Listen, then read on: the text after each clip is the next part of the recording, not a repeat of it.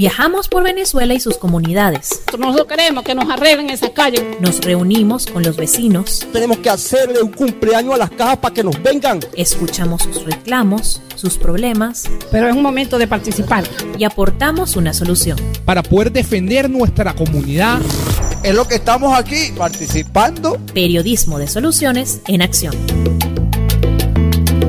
Amigos de Venezuela Adentro, el día de hoy tenemos con nosotros Oscar Misle, uno de los directores de SECODAP, esta ONG que ya desde hace muchísimo tiempo viene ocupando un espacio importantísimo en eh, todo el tema del cuidado a nuestros niños, niñas y adolescentes. Este es un momento para el país, mm, bueno, para todo el mundo, ¿no? Complicado por el tema de la pandemia. Nuestros niños educando por internet, eh, la situación en la casa complicada porque todo esto suma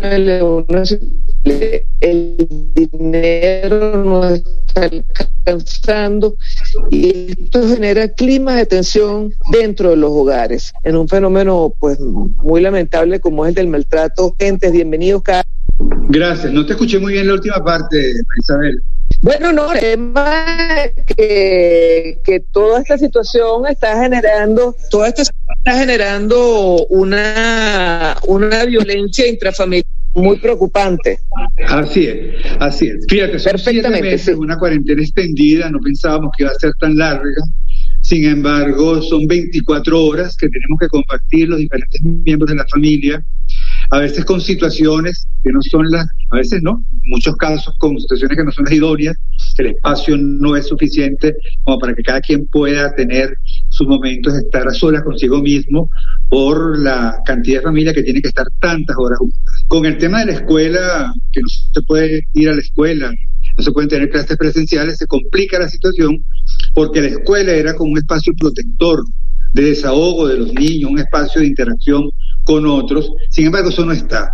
Y todo eso genera malestar, genera frustración, genera angustia. Entonces, la violencia intrafamiliar, vamos a definirla que es, es la agresión física, psicológica, gestual, simbólica entre los miembros de la familia. Puede ser los, los padres que violentan, castigan físicamente a los hijos, pueden ser los hijos que también de alguna manera agreden a los padres, el adulto mayor también forma parte de la familia, muchas veces es agredido, incomprendido, rechazado, excluido.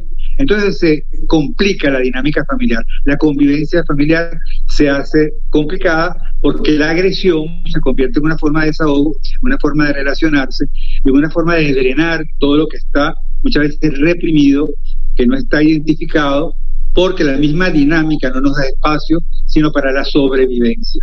Entonces, la violencia familiar es una violencia en donde cada uno de los miembros la vive de manera distinta, la sufre de manera diferente y genera huellas, genera heridas diferentes también dependiendo de la relación, del vínculo, de las circunstancias que se viven.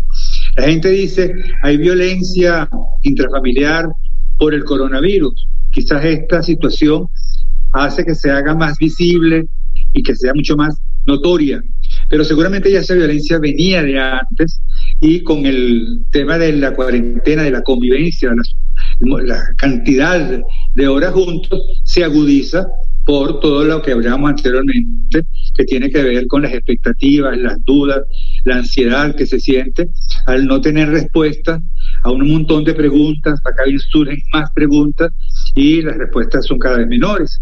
Entonces eso hace que haya un clima familiar que mm, complejiza las relaciones entre los distintos miembros. ¿no? Y ustedes dentro de ese CODAP han recibido últimamente denuncias o mayor número de denuncias que, por ejemplo, el año pasado, Oscar. Fíjate tú, en el tiempo de cuarentena, y ni siquiera los siete meses, ya cuando teníamos unos cuatro meses, hicimos precisamente, nos preguntamos eso en el servicio de atención psicológica de SECODAP. Tenemos un servicio de atención psicológica que es gratuito para atender a personas menores de 18 años. Y cuando hicimos la evaluación de los casos que llegan ahí, en un 31%, en los casos eran precisamente por problemas de convivencia, alteraciones del estado de ánimo, situaciones de roce interno. Estos eran los motivos de consulta. Pero preocupa algo, De ese 31%, de esas 1.407 familias beneficiarias, de ese 31%, 20% eran por adolescentes que consultaban por ideas eh, y acción suicida. Eso nos preocupó mucho porque es una cifra alta, este, sobre todo adolescentes. Y un, como aproximadamente un 17% por casos de maltrato a niños, castigo físico a niños. Eso, como te digo, los usuarios, los que van a SECODAP a buscar apoyo psicológico, psicosocial, para poder mejorar la convivencia con sus familias. Entonces sí lo hemos podido ver en, en los motivos de consulta, en la atención que damos en el servicio de atención psicológico, que ha habido un incremento en, en estos momentos de aislamiento físico. ¿Qué razones estarían argumentando estos, estos casos, Oscar?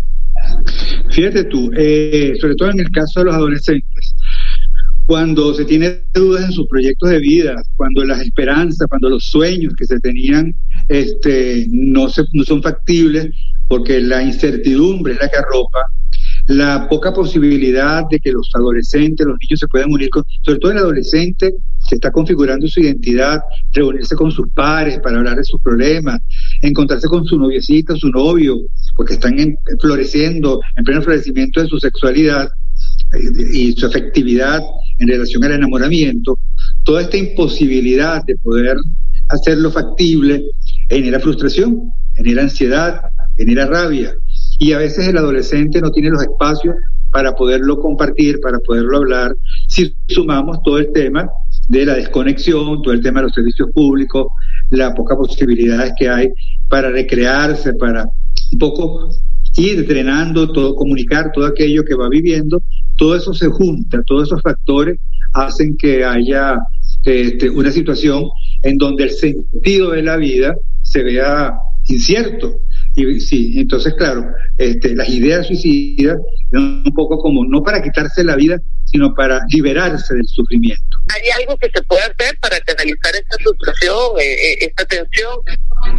Fíjate lo que hacemos en Secodap. El adolescente necesita sentirse escuchado, no juzgado, necesita un poco tener la posibilidad de poder identificar emocionalmente qué le pasa, a veces le cuesta, porque se siente hostil, porque se siente agresivo, de tal manera de que pueda ponerle nombre a las emociones, pero sobre todo reconocer los estados de ánimo. Una cosa es la emoción, tristeza, alegría, y otra cosa es el estado de ánimo que tiene que ver, rabia, que tiene que, que se en lo que se traducen esas emociones. Por ejemplo, yo puedo tener tristeza porque no veo a mi pareja, porque no puedo encontrar con mis compañeros, porque me gradué de bachiller y no pude hacer el ritual propio de ese momento de cierre. Pero si esa tristeza no la identifico, se convierte en un estado de ánimo que es desgano, descontento, frustración. Y en, esa, en ese estado anímico no solamente está una emoción sola, sino se combina. Entonces se enmascaran unas que otras. Yo puedo sentir tristeza, pero también mucha rabia. Puedo sentir frustración, pero también tener mucho miedo acompañado de rabia. Entonces fíjate tú cómo es importante el espacio donde ellos puedan conversar. No funciona con los adolescentes los interrogatorios. Cuando tú le haces un interrogatorio al adolescente, lo que vas a tener son frases lacónicas o, o de repente levantarte los hombros, un gesto, porque el adolescente está pasando por un momento que a él mismo le cuesta identificar sus emociones, reconocerlas, verbalizarlas sobre todo. Entonces, el poder tener espacio cuando van a la consulta, o pueden ser personas con quien ellos puedan relacionarse y conversar, el hecho de poder reconocer que está mal y que no es juzgado, ni tampoco decirles tienes que ser fuerte, no te puedes decaer, sino mira, reconocer, estoy triste. Inclusive el mismo padre, la misma madre puede contar su experiencia. Yo también me siento triste, también a veces tengo rabia y tristeza al mismo tiempo. A mí me funciona cuando trabajo con adolescentes este tema, contarle que la tristeza y la rabia venían caminando juntas. Y resulta ser que la tristeza, la rabia, como es toda eufórica, toda capaz, con dificultad para poderse controlar, vio que estaba un laguito, un pocito, y se mete en el pozo. Cuando se mete en el pozo, la tristeza que no puede estar sola, se siente abandonada, se siente desplazada, se mete en el pozo también. Y cuando se mete en el pozo junto a la rabia, y la rabia siente que le está ocupando su espacio, que le está quitando, que le está invadiendo, sale del, se viste y se sale del pozo, se viste y se va. La tristeza, que no puede estar sola, sale y cuando se va a vestir se da cuenta que la rabia se llevó su ropa. Y desde ese momento la rabia está vestida de tristeza y la tristeza está vestida de rabia. Este es un cuento de Jorge Bucay que yo se lo he hecho a los adolescentes cuando trabajo grupalmente con ellos para ver cómo reaccionan. Y es interesante ver cómo ciertamente reconocen que muchas veces detrás de una sonrisa puede haber una profunda tristeza que se enmascara con una forma de no mostrar algo que siento o detrás de una profunda rabia puede haber una profunda tristeza no expresada, no reconocida y viceversa. Entonces estos ejercicios prácticos de poder hablar, ver una película juntos, conversar sobre los personajes, sobre la trama, sobre lo que sucede, leer noticias o noticias de otros países y poderlas conversar, eso hace que la gestión emocional, la educación emocional, que es lo que se busca con esto para gestionar sus emociones, se vaya dando, se vaya realizando en el espacio de convivencia. Vamos a darle, si te parece, Oscar, paso a las preguntas que ya nos están llegando. Fíjate, una pregunta de que sufre. Mucha gente cree que la violencia familiar solo sucede cuando ocurre una agresión física, atribuye mucha importancia, por ejemplo, de normal una amenaza o violencia psicológica. ¿Cómo es hacer que las familias entiendan que estos hechos también son considerados como violencia familiar? ¿Cómo hacer para que las familias, te doy un recortado, Marisabel, para que las familias entiendan? Entiendan que estos hechos de violencia, de, de violencia verbal y psicológica son también violencia. Maravillosa pregunta, excelente pregunta, porque muchas veces se piensa que la violencia es únicamente la física.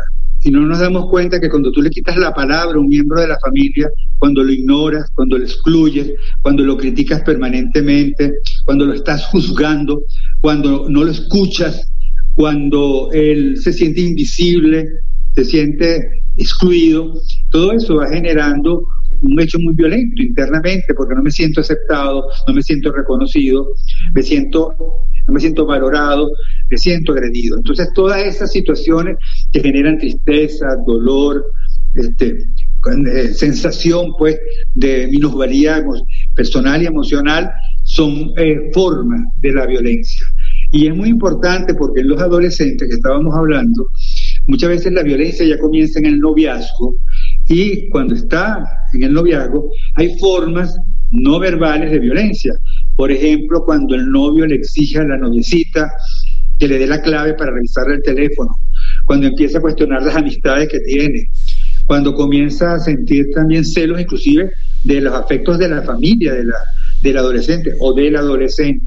Toda esta intimidación a la vida privada, a quitarle las posibilidades de que ella sea lo que ella está llamada a ser, sino tiene que complacerlo y tiene que hacerlo en nombre del amor, porque viene la frase, si tú me quieres, tú no tienes que reunirte más con fulanita.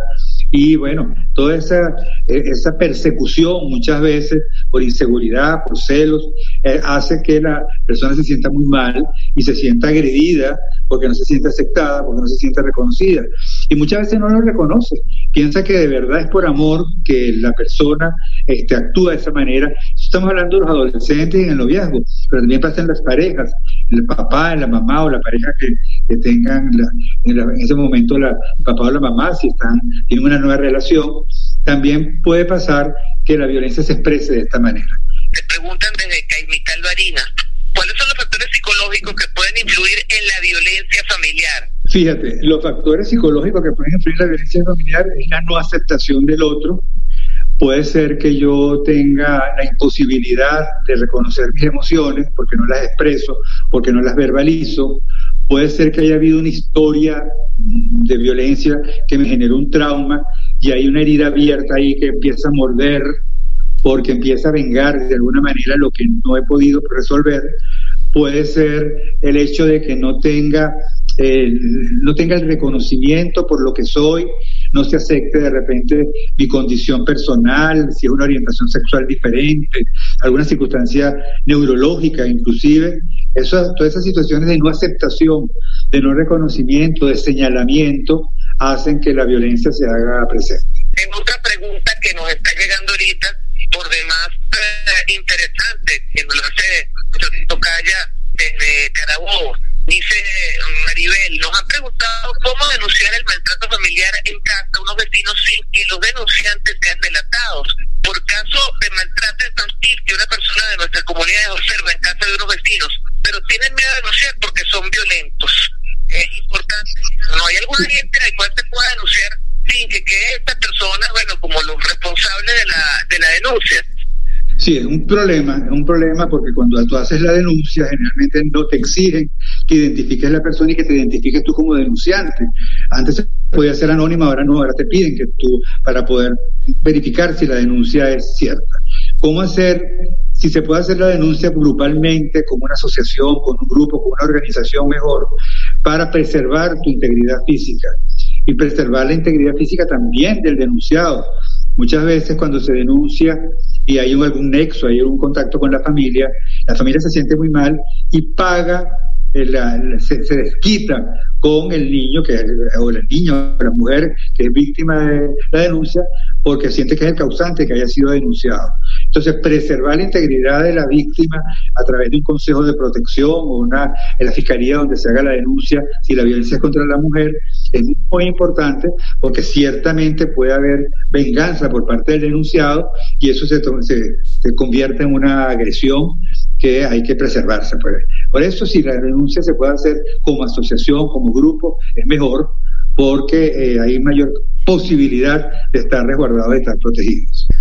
La violencia se desata una vez que la tolerancia en el grupo familiar se agota. ¿Qué mecanismo recomienda para no perder el control? Bueno, aquí vamos a dar los mecanismos que son los que recomendamos permanentemente y a veces tenemos resistencia para ellos, pero son los que sirven y son los que vamos recogiendo en la tensión que vamos teniendo en la aplicación de estas estrategias, la que funciona. Es muy importante reconocer que se tiene el problema hay un problema en la casa de convivencia, no nos estamos llevando bien, tenemos dificultad para comunicarnos, tenemos dificultad para tomar decisiones. Reconocer el problema en toda circunstancia es determinante.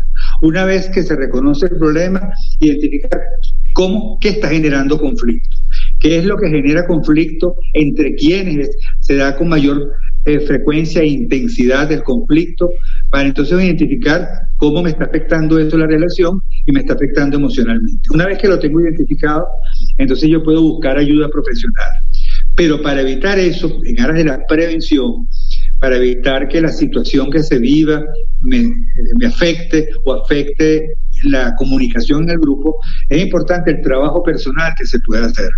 Cuando yo siento que algo me molesta de algún familiar, de mi pareja o de mis hijos, preguntarme qué estoy sintiendo y si realmente lo que me molesta es lo que hizo mi hijo o mi hija o es que él activó, detonó algo que yo no tengo resuelto que no tiene que ver necesariamente con él.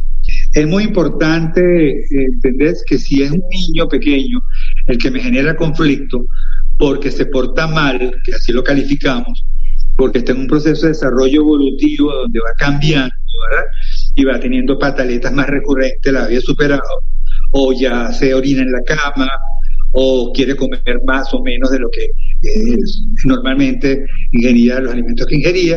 Entonces, ver un poco cómo me afecta eso. Porque puede pasar que el comportamiento del niño, que es el que usualmente tenía, lo que está haciendo es detonando situaciones mías que no tienen que ver con el niño, las detona, que tienen que ver más bien con mi pareja, con mi trabajo, con el país, con la carencia o deficiencia de servicios públicos, que como estoy tan tenso, estoy tan angustiado, estoy tan frustrado, el niño lo que hace es activar con su reacción, con sus preguntas, con su forma de actuar en un determinado momento, aquello que no tiene que ver con él, pero que hace que mi explosión, vamos a llamarlo así, emocional se dé.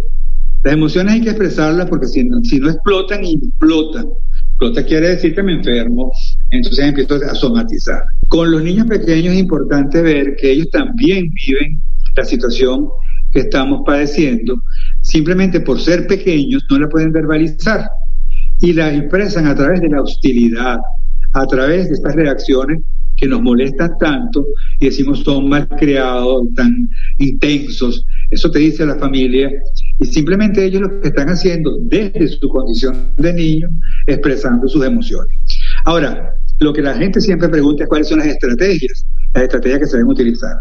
Mira, el que pueda haber un plan en el día, una programación en el día, donde haya espacio para las actividades recreativas, donde haya espacio para las actividades académicas, donde haya espacio para compartir con la familia, donde haya espacio para colaborar o participar en la dinámica familiar, eso ayuda. Pero hay que ser flexible, sobre todo si partimos de la dinámica que se va dando por todas las emociones que no están bien procesadas y que precisamente hay que, hay que gestionar. Si no tenemos paciencia, nos, se nos agotó porque no podemos responder serenamente, buscar a alguien con quien hablar. No desahogarnos con los niños, pero tú puedes buscar un amigo, una comadre, una persona conocida a través de las redes sociales, comunicarte, deshogar, poner en palabras eso ayuda, descargar todo aquello que me está afectando para no descargarlo con los niños, para no descargarlo con la pareja, para no descargarlo con el, adulto mayor que me pueda acompañar, el papá o la mamá. Entonces un poco buscar espacios para deshogar. Si nosotros nos montamos en un avión, normalmente te dicen que la mascarilla para el oxígeno te la tienes que poner primero tú y después para poder apoyar al niño o a la niña o a la persona vulnerable que tiene al lado. A lo mismo pasa cotidianamente, si yo no me protejo, si yo no identifico cómo me siento, si no busco con quién desahogarme, con quién tener apoyo, difícilmente voy a tener el autocontrol para poder apoyar a los más pequeños o a los vulnerables de la casa. Esto es un trabajo que hay que hacerlo. Por supuesto que en ese espacio personal de reencuentro conmigo, de hacerme preguntas de cómo me siento, qué tiempo estoy dedicando para mí, para caminar dentro de la casa, hacer ejercicio, oír música, alguna actividad que me logre distraer un poco todo aquello que me está agobiando. Este, eso que normalmente lo hacemos en otros momentos donde no hay pandemia, pero lo debemos de hacer cuando hay cuarentena, que es cuando más lo tendríamos que hacer, ayuda. Definitivamente ayuda. Yo sé que no es fácil por el estado emocional que vivimos, pero hay que buscar para poder gestionar las emociones, no solamente basta reconocerlas, ver en qué estado de ánimo se traduce, sino también qué podemos hacer para tener actividades que me puedan reconfortar, si es la oración, si es la meditación. Eso es importantísimo para la, recuperar la salud mental y poder relacionarnos de manera menos violenta, menos hostil. Marina se preguntan, ¿dónde acudir para buscar orientación, ayuda? ¿Existe algún ente, fundación, ONG que pueda ayudar positivamente en esta situación? Nosotros tenemos un centro, un servicio de atención psicológica en que trabajamos a nivel nacional. Acuérdate que ahora con esta es una posibilidad que nos da la cuarentena, la, el que es la atención a distancia, ¿no? A través del, de WhatsApp o a través de también estas vías. Entonces estamos atendiendo personas de diferentes partes del país en el servicio de atención psicológica. Les voy a dar el teléfono, el teléfono para llamar y dejar un mensaje por WhatsApp y entonces se le da la cita y se atiende, por supuesto, virtualmente, pero se dan las orientaciones que puedan servirnos para reconocer lo que estoy viviendo y cómo procesarlo. El teléfono es 0424 283 2359. Repito, 0424 283 2359. Servicio de atención psicológica de Secodad.